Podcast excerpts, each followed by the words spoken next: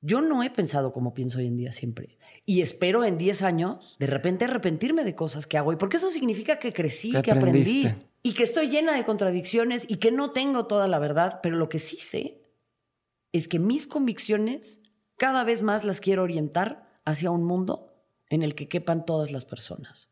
Y en el que dejemos de justificar el ser violentos, excluyentes, agresivos, discriminadores, lo que tú quieras, con las personas por motivos tan sencillos como el haber nacido con genitales distintos o tener otro color de piel o haber nacido sin un brazo. Me parece insostenible. O sea, creo que si no logramos hacer otras cosas como, que el Amazonas no se queme, bueno, entonces por lo menos dejemos de ser unos cretinos entre nosotros, por favor. Antes de empezar, te recuerdo que todos los lunes que quedan del año puedes ganarte un mes gratis de Insider, la membresía que te da acceso a sesiones en vivo con mis invitados, contenido exclusivo de mucho valor y una comunidad privada de gente que quiere llevar su vida y sus negocios más lejos. Puedes hacer la prueba gratuita de 7 días entrando a dementes.mx, diagonal comunidad, y puedes participar para ganar un mes gratis compartiendo este episodio en tus historias de Instagram con algo que aprendiste del episodio antes de las 11 de la mañana de hoy, lunes que sale el episodio. Mucha suerte.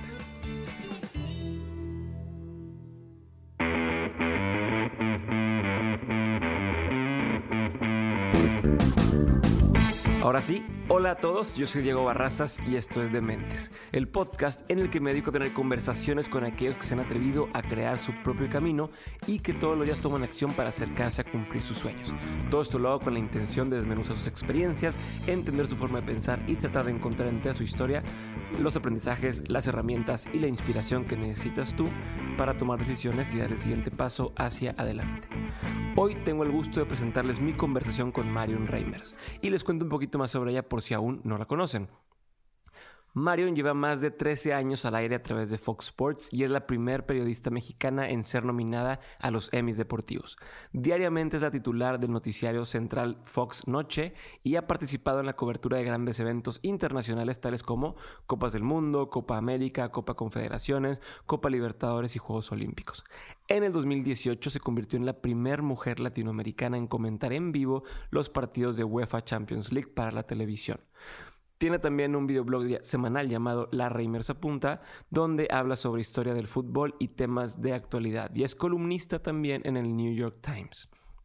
Además, por si esto fuera poco, es cofundadora y presidenta de Versus, una ONG que busca combatir la discriminación de género, clase y raza con el fin de mejorar los contenidos en el periodismo deportivo. Espero que disfruten mi charla con Marion Reimers y no se olviden de entrar a dementes.mx diagonal comunidad para probar gratis 7 días en Insider, nuestra comunidad privada de contenido exclusivo.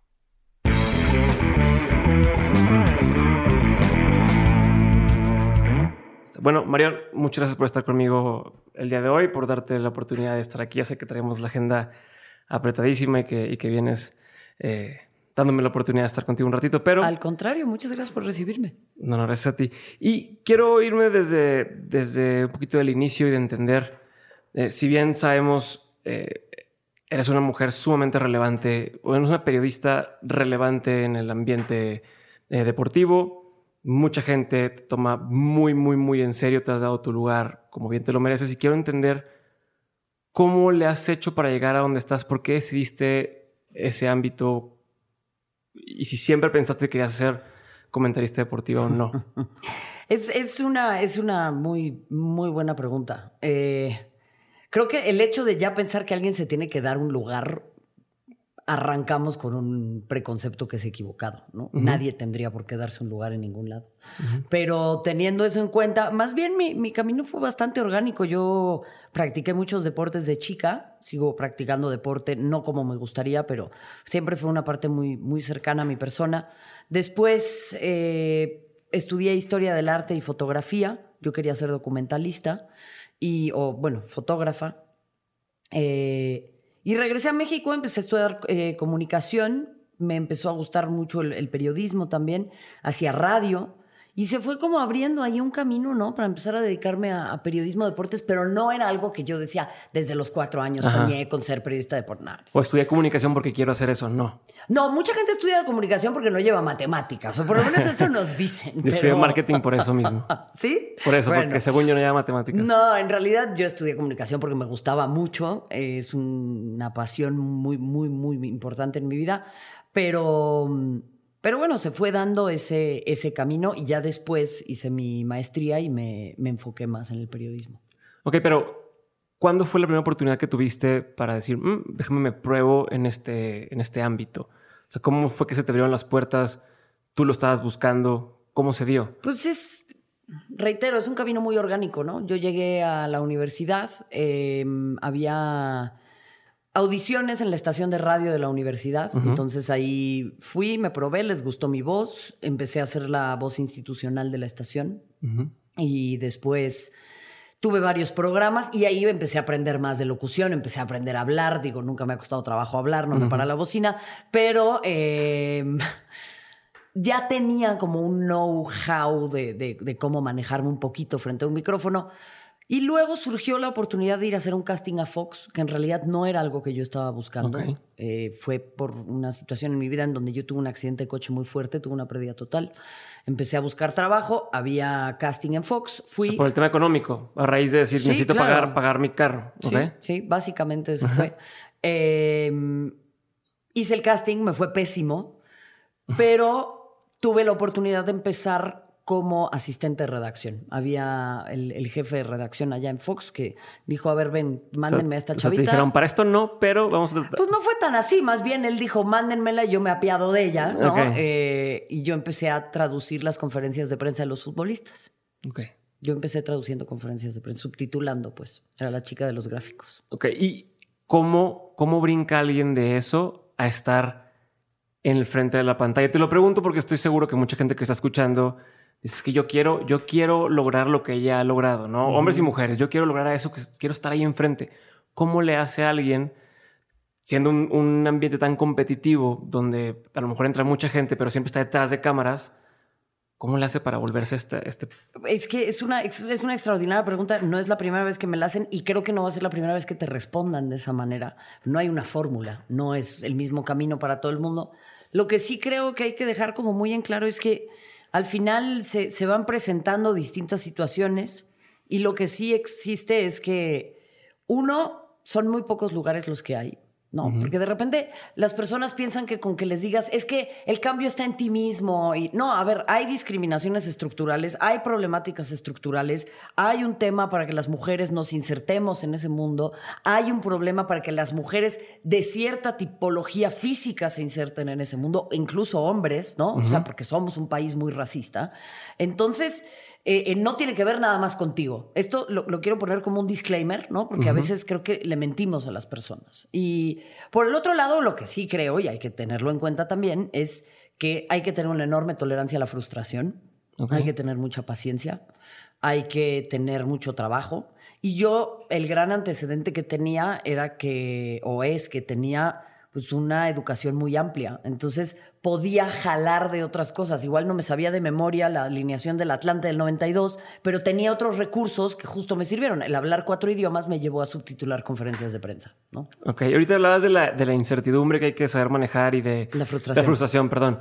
Pero creo que aunado a la frustración, me imagino que cada partido o cada eh, entrevista que tienes con alguien está llena de incertidumbre. O sea, no sabes cómo va a llegar la persona, no sabes qué te va a decir el, invitado o quien sea que vas a hablar.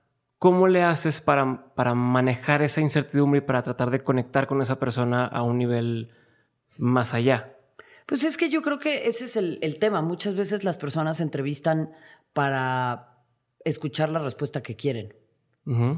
Y yo creo que tenemos que entrevistar para aprender a escuchar la respuesta que recibimos. Muchas veces las personas cuando se, se, se, comunican con otros seres humanos, mientras escuchan lo que está diciendo la persona, más bien la oyen y están pensando en qué van a responder y no están escuchando auténticamente lo que está diciendo la persona. Y eso yo creo que es una incertidumbre muy bonita. Más bien yo diría que es una anticipación más que una incertidumbre, ¿no? Ok, pero ¿y no te, no te incomoda, no te No, porque al final mi trabajo es empatizar con las personas, ¿no? Eh, o sea, cuando hago una entrevista, no es nada más ese mi trabajo, pero cuando hago una entrevista, mi chamba es empatizar con una persona y decir, a ver, o sea, este ser humano que está enfrente de mí tiene un antecedente, tiene una vida, tiene algo más allá de lo que yo veo dentro de un terreno de juego o dentro de lo que veo en un partido. Entonces, ¿cómo voy a vincularme desde un lugar que, que, podamos eh, eh, entender ambas personas, ¿no? Ok, me late. quiero tocar un tema eh, que me interesó mucho, me mucha atención, que mientras estabas haciendo la plática de TED, hablabas que cuando tú eras, este, estabas haciendo deporte de chica, las figuras que tú observabas eran este, Michael Jordan, atletas masculinos, precisamente porque no existía un lugar eh, o, no había una referencia de, oye, ¿quién es la más chingona de las mujeres en X disciplina? ¿Cómo sientes que de, ese momento a ahorita han cambiado las cosas? A ver, tú dime, ¿tú crees que tenemos muchas referencias en medios de deportes de mujeres? Te voy a decir ahora, yo casi no veo deportes, pero yo estoy muy metido en el tema de negocios y emprendimiento y en ese ámbito hay una desventaja gigantesca. Tienes que ver deportes, es el gran negocio del siglo XX. No me gusta verlo. Es el gran negocio del siglo XX. Me gusta si jugarlo. hacer lana, es ahí. Pero bueno. ¿Por, qué, es el gran negocio del siglo bueno, XX? Pero aunque no lo veas, a ver, dime así de refilón, ¿notas algún cambio tú? Recientemente con Estados Unidos, la selección de Estados Unidos de mujeres, empecé a ver mucho ruido. Exacto, empecé a ver mucho ¿En ruido. los cuatro años anteriores? No, las, las tigrillas. ahí está la respuesta. No, las tigres, por favor. O sea, es eso, hablarles en diminutivo, aplaudir que finalmente aparecen. O sea, lo que, lo que hemos tenido históricamente, ¿qué son? ¿Gimnastas? ¿Tenistas? Nado sincronizado. Son todos deportes eh, que, exaltan una cierta feminidad en la manera en la que se visten las atletas. En, prácticamente todos se usa maquillaje, todos tienen ropa pegadita. O sea, hay una cultura muy importante de transmitir esa clase de mensajes. Entonces, no, no ha cambiado mucho de cuando yo crecí. Hay una diferencia, estamos empujando porque exista, pero si tú te fijas, hay números muy claros. O sea, en, portadas de diarios de circulación nacional, el 89% de las imágenes son hombres vinculados al deporte. El 5% de las imágenes son mujeres vinculadas al deporte. El 6% de las imágenes son mujeres sin vínculo a deporte. Y tú sabes perfectamente de qué imágenes hablo.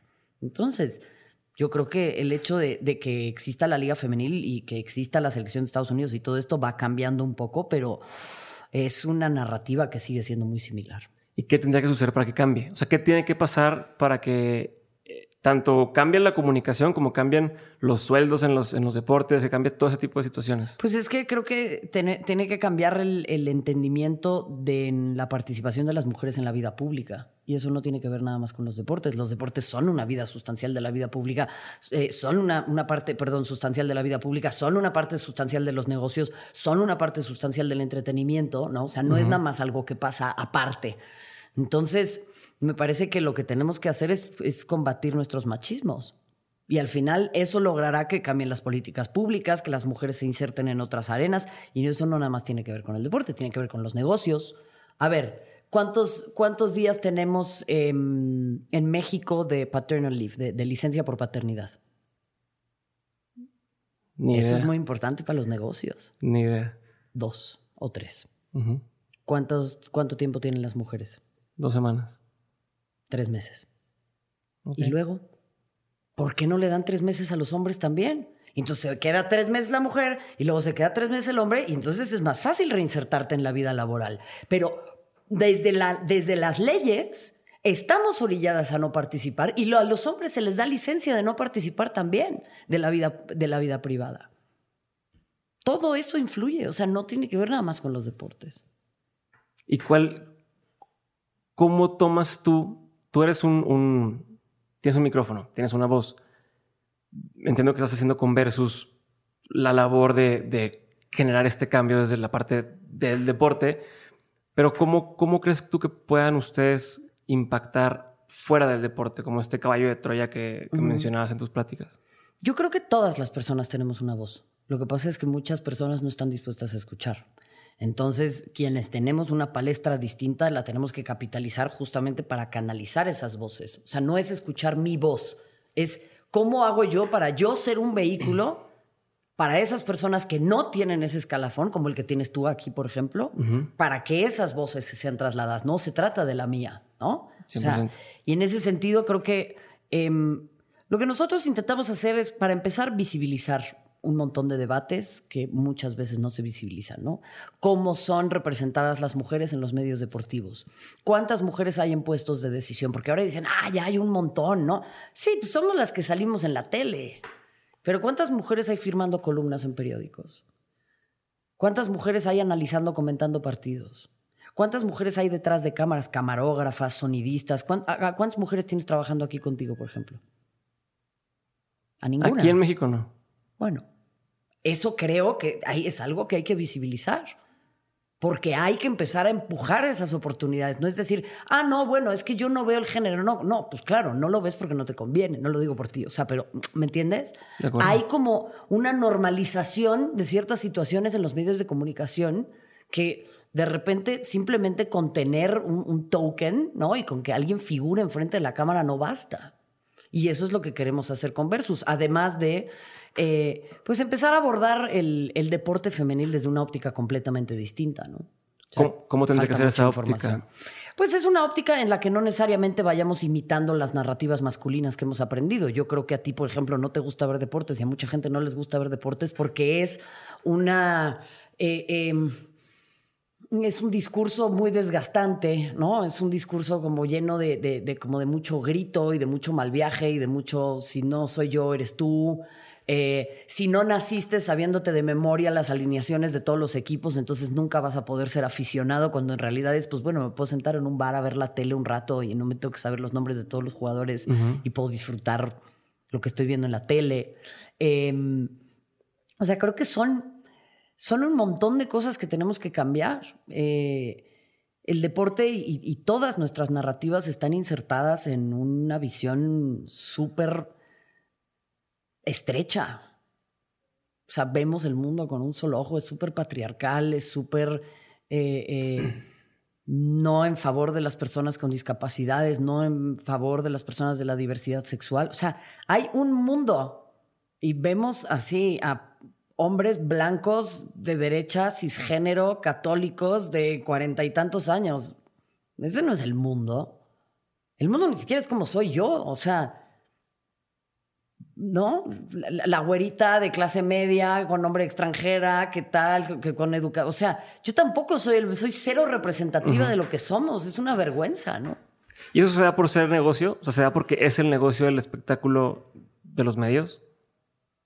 O sea, si pusieras... Yo creo que nos ha resultado cómodo pensar que ese, es el negocio, ¿no?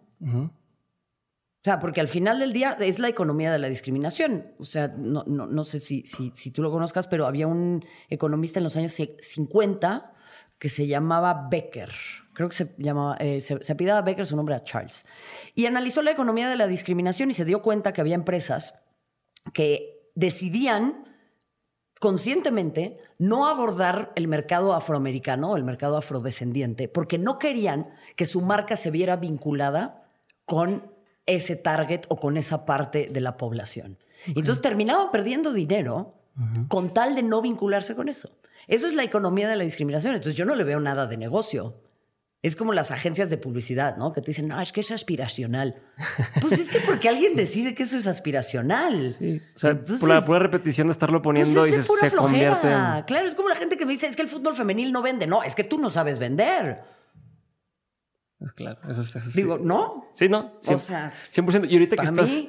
Y ahorita justo que estás diciendo ese tema de, de, que las marcas no quisieran relacionarse con ciertos temas, ese tipo de cosas, igual las cadenas televisivas, me imagino que sucede lo mismo. Eh, ¿Cómo le haces tú para mantenerte firme ante lo que tú crees, ante lo que estás apoyando y moviendo dentro de un universo más grande que lucra con las marcas, lucra con estas relaciones de, de problemas? Y tengo entendido que en muchas ocasiones te han dicho, no las, la empresa, sino el, público, oye, ¿por qué tiene esta persona que está opinando de esto? Oye, ¿por qué tiene esto? No debería de opinar, ¿no? Como para cuando conviene, no opines así cuando vas contra mí. Sí. ¿Cómo te mantienes firme ante eso? Pues mira, lo he, lo he tenido que racionalizar mucho. O sea, he tenido que leer mucho, he tenido que meterme con muchos temas, porque como que cuando una teoriza se vuelve un poco más fácil, ¿no? Entonces, esto que mencionas es el, clásico de la fiscalización del tono. Y eso existe desde que Telémaco silenció a Penélope en la Odisea. Entonces, el tone policing, como se le dice en inglés, cuando lo empiezo a entender de esa manera, me doy cuenta que cuando una mujer se sale de la norma o empieza a hablar de temas que no necesariamente tienen que ver con la esfera doméstica o la esfera privada, a muchas personas les incomoda y entonces eso a mí me divierte más y con más razón lo hago. Em, por el otro lado, a ver, te doy un ejemplo de lo que hablábamos de las marcas, ¿no? Eh, porque lo quería anclar con la, con la respuesta anterior. Las marcas de cerveza te dicen, no, pues es que a las mujeres no les gusta la cerveza, entonces por eso no le queremos entrar al fútbol femenil. Yo tomo cerveza todas las semanas. Lloro porque alguien, por favor, haga un comercial en donde salgamos tomando cerveza. O sea, todas tomamos chela. O sea, ¿qué es esa mamada, no? Sí, sí, sí. Pero, no. Es uga, uga, ¿no? Y las mujeres toman cosmos. Claro que no. Entonces, creo que hoy por hoy tengo la gran fortuna de tener un entorno que me permite también mostrarme de esta manera. Y me he tenido que fortalecer en mi discurso y ha sido un lugar de mucha soledad también, y ha sido un lugar de mucho miedo, y ha sido un lugar en el que he tenido que cuestionarme mucho mis convicciones y hasta dónde las quiero llevar, ¿no? No autocensurarme y darme cuenta que, mira, ¿sabes qué? El mundo se está moviendo muy rápido y quien no se quiera subir porque es que no es negocio y entonces no queremos vincularnos con ella porque habla mucho, híjole, pues eso habla muy mal, eso habla peor de ti. Yo no quiero más bien trabajar con una marca que por miedo a que alguien se le salga del huacal y quiera siempre alguien que sea complaciente y silenciosa y yo no quiero trabajar con alguien así, todo lo contrario, ni me hables, perdón, o sea, no marcas, no, no es cierto, pero ¿me entiendes? Sí, sí, sí. creo que hay que superar, hay que ser más valientes. Me queda claro y, híjole, no sé cómo abordar esto, pero me imagino que es más fácil en ciertas ocasiones, una vez que ya tienes cierto nivel de credibilidad, poder decirle a la marca, ¿sabes qué? Chinga tu madre, no me interesa trabajar contigo. Cuando uno está empezando apenas... Y no es fácil. ¿Cómo, cuál sería el consejo para alguien que apenas está en ese camino de decir, oye, ¿qué, qué sí me quedo callado? ¿Qué no me quedo callado para ser estratégico y poder llegar a, a la mesa principal? Y ahora sí, desde ahí, mandar a chingar a su madre a todos los que tengan que mandar a chingar a su madre. ¿Sabes qué? Ahí sí sigo aprendiendo todos los días. Y afortunadamente trabajo con gente que es muy inteligente y que mm, me aconseja bien. No es lo mismo, claro, hablar desde mi postura, que puede ya ser un poco más privilegiada o distinta o tiene otro poder de, de decisión, otras credenciales que cuando vas empezando. Pero lo que sí creo es yo siempre tuve como dos o tres lineamientos muy claros, ¿no? O sea, a veces es mucho más fácil pensar qué no quieres hacer a qué sí quieres hacer, ¿no? O sea, como el descarte, decir, a ver, mi línea se traza aquí. Y no violentarte, porque luego hacerte mano de cochino por agradarle a otra gente, te lo digo por experiencia, es lo peor que puedes hacer. Esa culpa luego no se quita. Y por el otro lado, yo diría que reitero, vuelvo a anclar con las personas con las que trabajo y que me guían y que me orientan y que me, afortunadamente me toleran. Una de ellas está aquí. es, hay que ser un poco más generosos y hay que ser más inteligentes. O sea, no necesariamente tengo que llegar a la mesa a mandarte a chingar a tu madre. Pero puedo llegar a decirte, oye, ¿sabes qué? Mira, esta es una, una línea con la que yo no comulgo mucho, pero te vengo a ofrecer esto. Okay.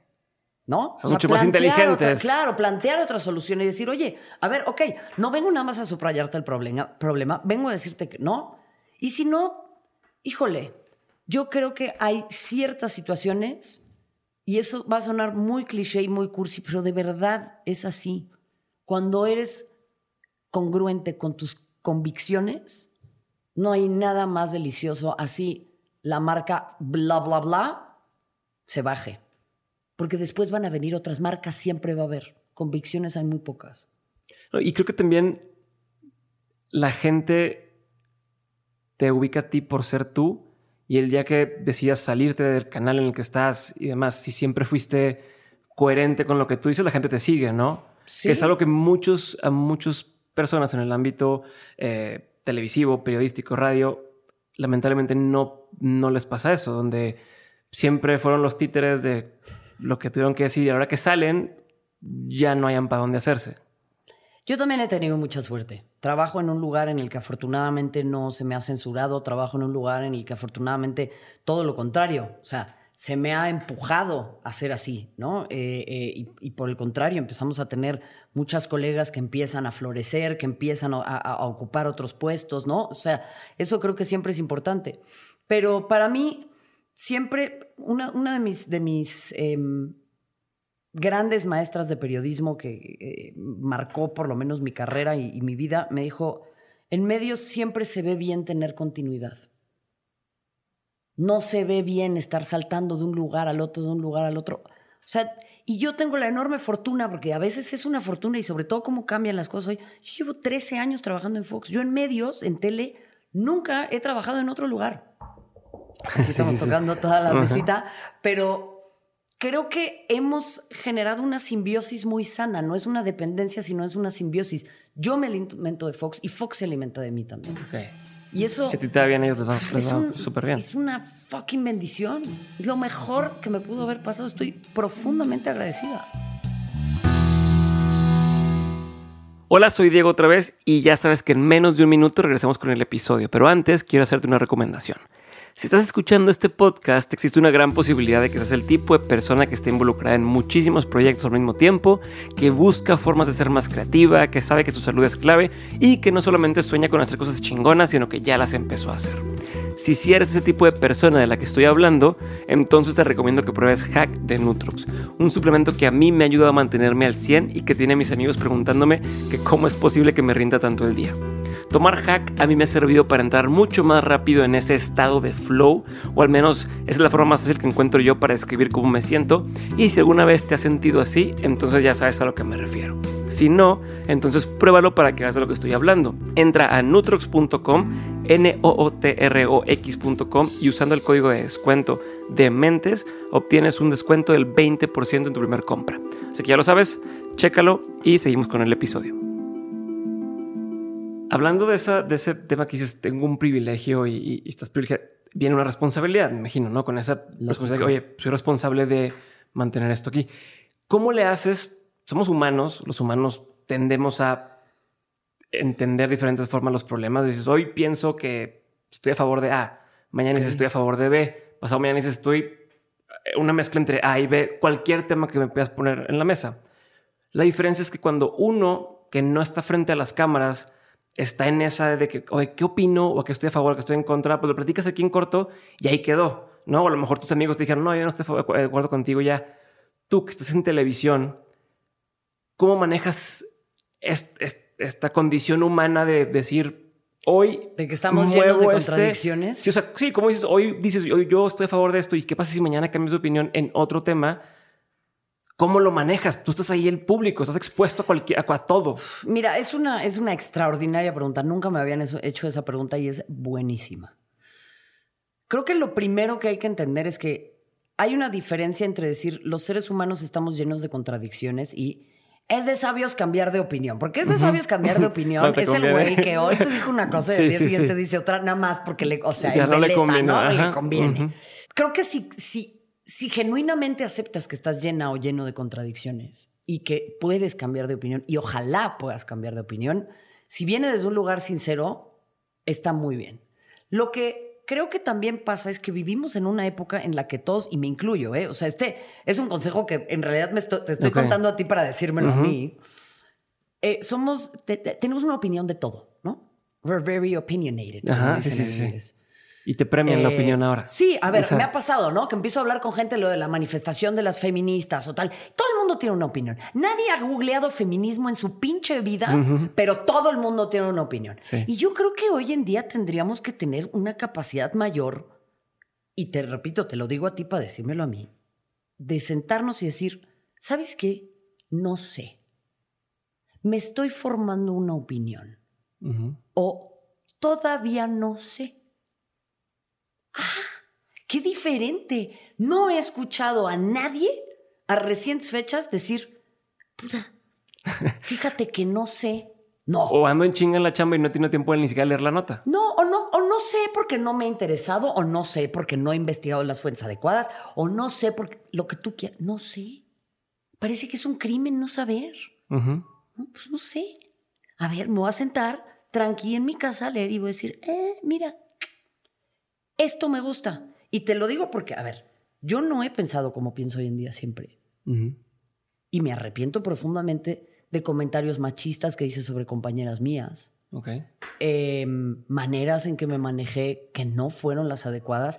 Y espero en 10 años, no demasiado, pero de repente arrepentirme de cosas que hago. Y porque eso significa que crecí, que aprendí. Y que estoy llena de contradicciones y que no tengo toda la verdad. Pero lo que sí sé es que mis convicciones cada vez más las quiero orientar hacia un mundo en el que quepan todas las personas.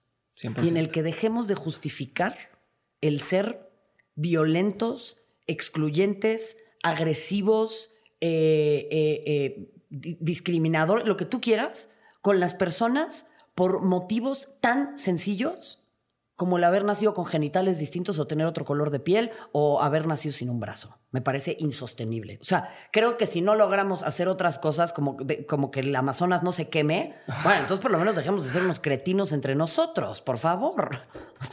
me, gusta.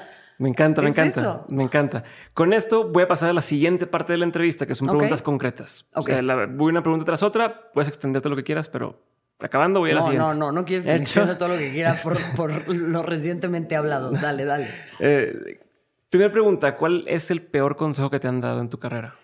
Mm, tienes que ser más femenina. ¿Cuál ha sido uno de los mejores consejos que te han dado? Sé, eh, más vale ser dueña de tus silencios que esclava de tus palabras. ¿Qué opinión tienes que poca gente comparte contigo? Que soy menos buena en mi trabajo de lo que creo. ¿A qué te refieres con esto? O sea que yo muchas veces creo que soy no mala, pero creo que no soy buena en lo que hago. ¿En serio? Sí. ¿Por qué? Pues porque imposter syndrome. ¿Te da, sientes eso? Mal, mal, mal. ¿En serio? Mal, O sea, aún con, el Grammy, con la, todos los premios que te han dado, no te la crees. Ese, o sea, que sientes es el... síndrome del impostor. Sí, me queda claro que es así, pero que cuando te han dado esto, te dicen, te ganaste un, eh, el Grammy o te, pues sí, te, lo pero que es como, no, no es suficiente. Nah, o sea, como que sí, bien, pero nah, nah, nah, nah. Ok. Nah. ¿Qué es algo que la gente no sabe de ti y que si supiera le sorprendería?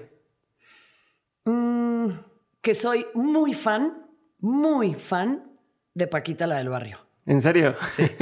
Me imagino, me imagino que la gente no se, no se lo Bueno, no, ahora que ato los cabos, mucha gente diría sí, por supuesto, porque rata inmunda. Sí, sí, ok.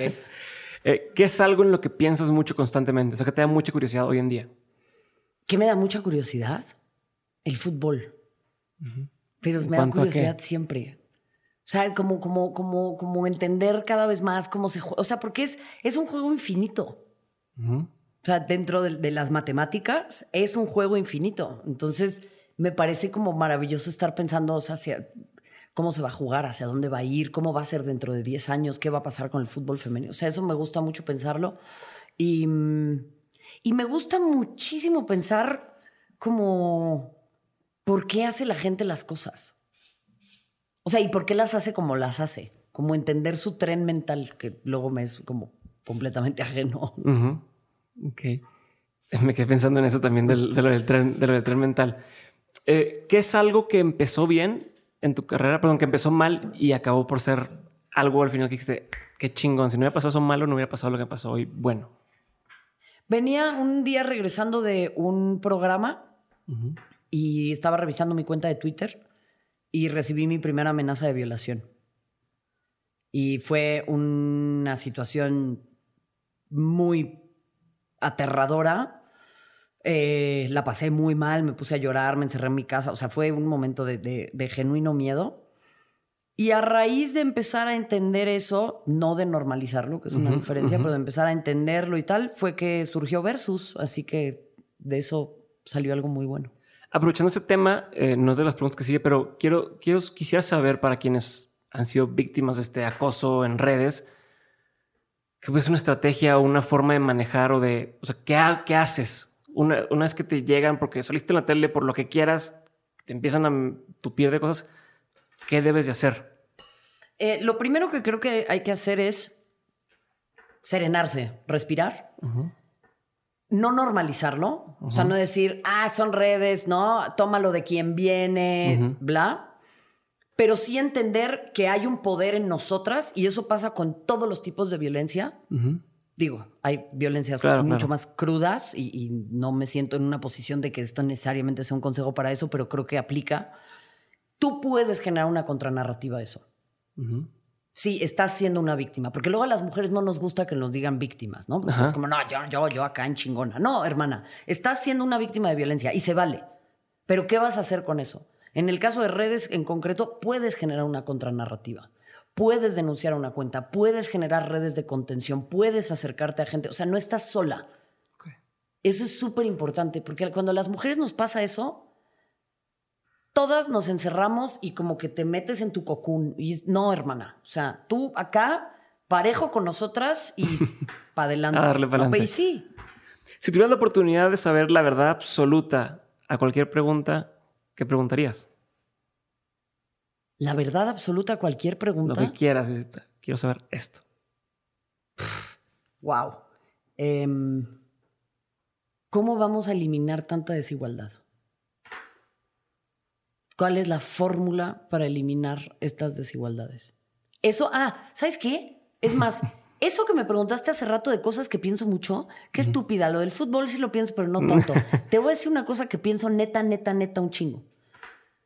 ¿Cómo le vamos a hacer para eliminar esta perra desigualdad?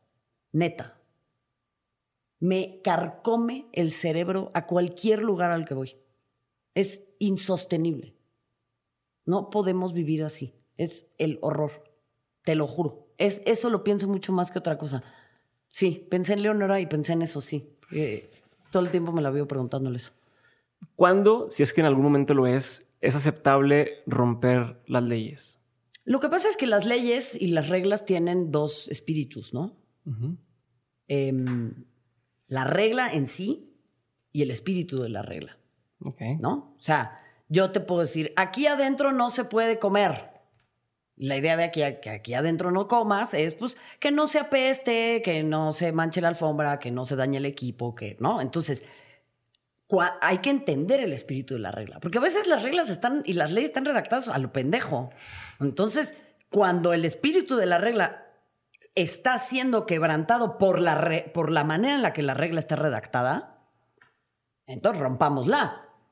¿No? No hay que dañar los monumentos. No, voy a dañar todos los pinches monumentos hasta que dejen de matar a las mujeres en este país. O sea. Sí, se quedaron, entonces, se eh, cortas. ¿Cuál es el espíritu de la regla y cuál es la regla? ¿Cuál es la lección más memorable de tus papás que te dejaron tus padres? La lección más memorable de mis papás. De mi mamá, una, una como muy importante fue que desde chiquita me enseñó a no avergonzarme de quién soy pasé muchos momentos de vergüenza, particularmente en la pubertad, pero, pero en general me enseñó a, no avergonzarme de mí misma y a no pensar que no puedo hacer las cosas. O sea, eso fue súper importante. La disciplina también. Y mi papá, que esto podrá sonar un poco crudo, pero en algún punto me dijo, nunca te creas mucho por tu aspecto físico, porque eso no es algo que te ganaste, eso es algo que te regaló Dios créete mucho, por lo menos, si vas a ser presumida, presume las cosas que tú sí te ganaste. ¿Qué es algo que la gente tiende a decir? Una frase, este, algo que repiten, que cuando lo escuchas dices, this es bullshit, o te hace así como decir, ah, no mames. Ay, como, eh, no todos los hombres. Eh, el feminismo es lo mismo que el machismo, pero al revés. Eh, la gente es pobre porque quiere. La gente es pobre porque es huevona. Eh, ah, así, no, me, uy. Ah, sabes mucho de fútbol para ser mujer. Ah, también, también. Ah, claro. Y eres la única mujer en este país que sabe de deportes. ¿no? Porque el, resto de las 59 millones 999 mil 999 mujeres son todas unas pendejas.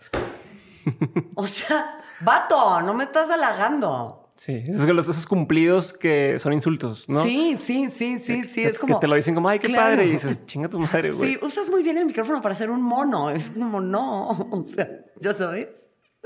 Eh, estás en chinga todo el tiempo, estás este, cubriendo eh, eventos, yendo de aquí para allá. ¿Qué, si es que tienes rutinas, tienes en el día a día, o sea, ¿qué haces todos los días que dices, no, no pasa un día que no haga esto? ¿Y qué haces cuando te da este, este overwhelm, esta brume de que estás quemado, ¿cómo lo haces para reponerte y cargar pilas? Es una extraordinaria pregunta. Mi rutina es súper complicada, la verdad, porque como, como no tengo un horario laboral fijo, entre comillas, ¿no? O sea, porque la próxima semana, por ejemplo, tengo dos partidos de Champions y luego tengo unas semanas que no tengo. Eh, esta semana tengo doble jornada de femenil y ah, como que va variando. Eh, intento no dejar de ir a jugar fútbol. O sea, en la semana como que intento no fallar a eso. A Pilates voy una ¿Qué vez a la semana. juegas? Delantera. A Pilates voy una vez a la semana rigurosamente porque tengo muchos, a raíz del accidente tengo muchas broncas de la espalda y me ayuda un montón como a no lesionarme. Em, y leer.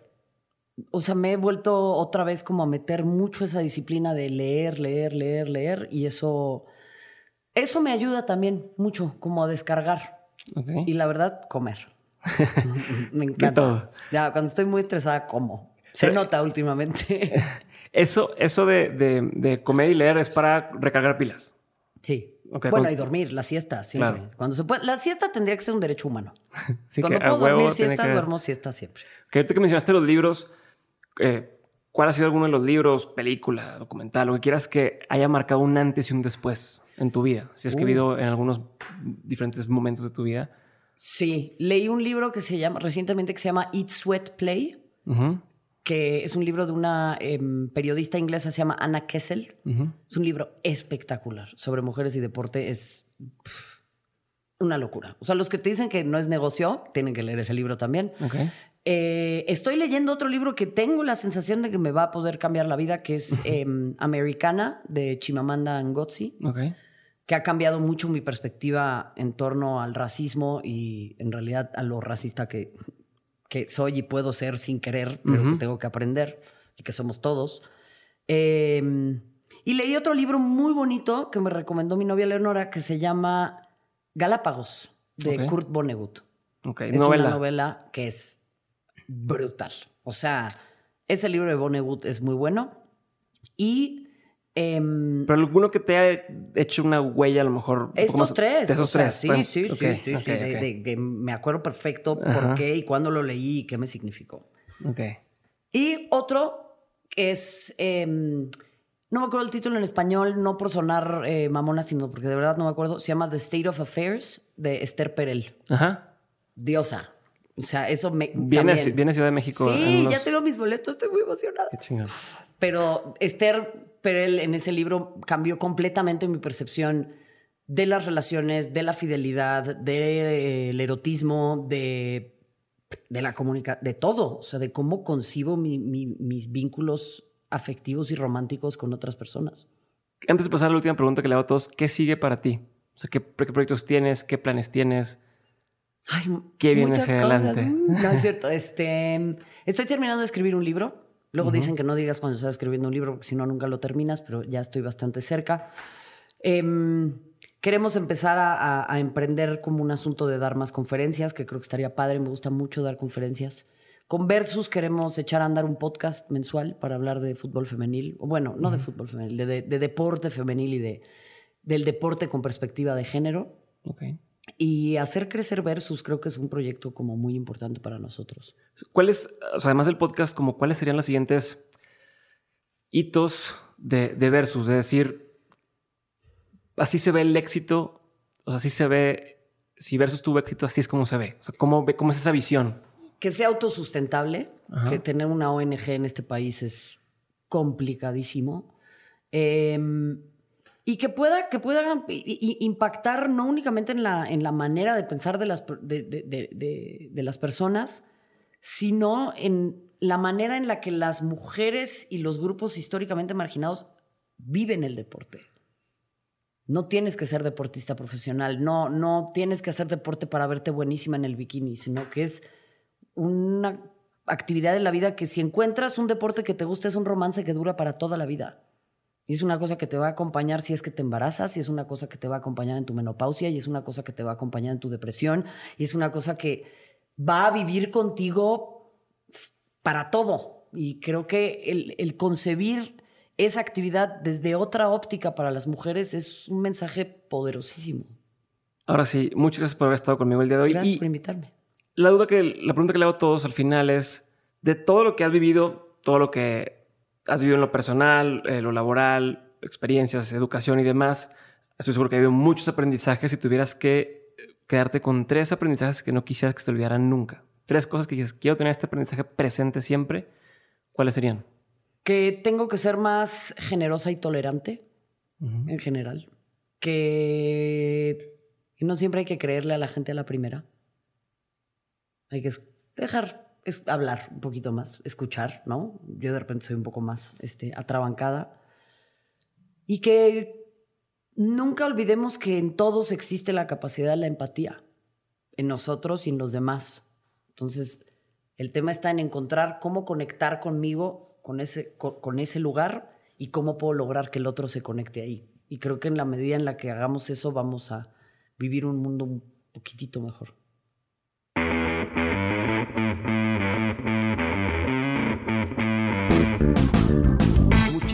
Gracias por haber escuchado el episodio de hoy. Espero que te haya gustado y antes de cerrar tengo dos recordatorios breves para ti. Número uno, ya puedes hacer una prueba de 7 días con Dementes Insider, nuestra comunidad que te da acceso exclusivo a aprendizaje y oportunidades que nadie más te da. Entra a dementes.mx comunidad y haz la prueba gratuita de 7 días. Número 2, Pancho Mendiola, mi buen amigo, y yo vamos a hacer un webinar llamado Hackea tu productividad, en el que te vamos a contar nuestro mindset, herramientas, estrategias y tácticas para hacer que las cosas sucedan. Este webinar es exclusivo para todos aquellos que entren en septiembre a nutrox.com N-O-O-T-R-O-X.com y prueben cualquiera de los productos que existen. Hack es para tener más energía y ser más productivo y Rest, el otro producto, es para descansar mejor y aprovechar las horas de sueño mucho más. Espero que te animes a probarlas y recuerda que solo en esta ocasión con el código de descuento de Mentes vas a tener un 20% de descuento incluso aunque ya hayas usado el código con anterioridad. En resumen, dementes.mx diagonal comunidad para una prueba gratis de Insider y nutrox.com y el código de descuento de Mentes para el webinar sobre productividad. Ahora sí me despido. Recuerda también entrar a dementes.mx para encontrar todas las notas de este show. Y también quiero aprovechar para darte las gracias por escuchar un episodio más de Dementes. Gracias a ti y a personas como tú que están escuchando esto en este momento es que hacen Dementes posible. Ahora sí, esto fue todo por hoy. Te quiero y nos vemos en Insider para el acompañamiento de este episodio o nos vemos el siguiente lunes con un episodio nuevo de Dementes. Bye.